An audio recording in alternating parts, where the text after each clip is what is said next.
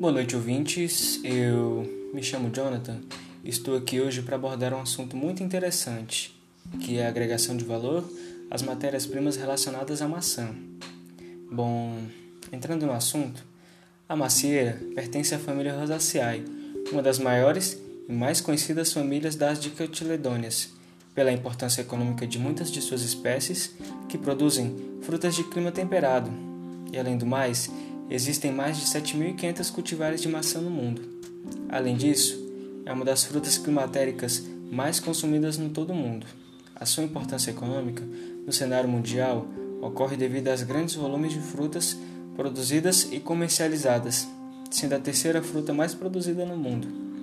O grande consumo de maçãs está relacionado à excelente qualidade gustativa e visual das frutas e à alta capacidade de conservação em câmaras de armazenamento com atmosfera controlada, que permite estender o período de oferta da fruta durante todo o ano.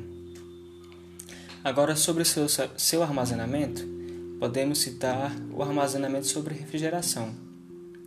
O armazenamento dessas frutas, visando a manutenção da qualidade, ocorre controlando-se basicamente a sua temperatura, que diminui a velocidade com que ocorrem as reações bioquímicas nas células, dentre elas a respiração e a síntese de etileno, bem como o desenvolvimento de microorganismos. Nesse contexto, o uso de baixas temperaturas no armazenamento das maçãs diminui a velocidade do metabolismo, contribuindo para manter as características físico-químicas, a qualidade sensorial e principalmente a segurança alimentar das frutas. E, independentemente do tempo de armazenamento refrigerado da maçã in natura, seja 60 dias, 120 dias ou até mesmo 180 dias. E em especial aos 120 dias, onde ocorrem algumas variáveis analisadas no estudo, apresentaram um melhor desempenho. A aplicação de eritorbato de sódio, em conjunto com a cobertura de fécula de mandioca, resulta em maçãs com boas características físico-químicas e sensoriais, mas com melhores resultados.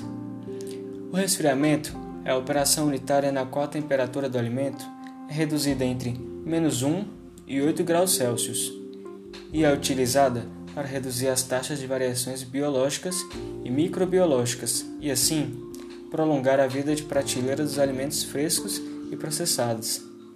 Isso causa mínimas mudanças em suas características sensoriais e nas propriedades nutricionais dos alimentos, e como resultado, os alimentos refrigerados são percebidos pelos consumidores convenientes, fáceis de preparar, de alta qualidade, saudáveis, naturais e frescos.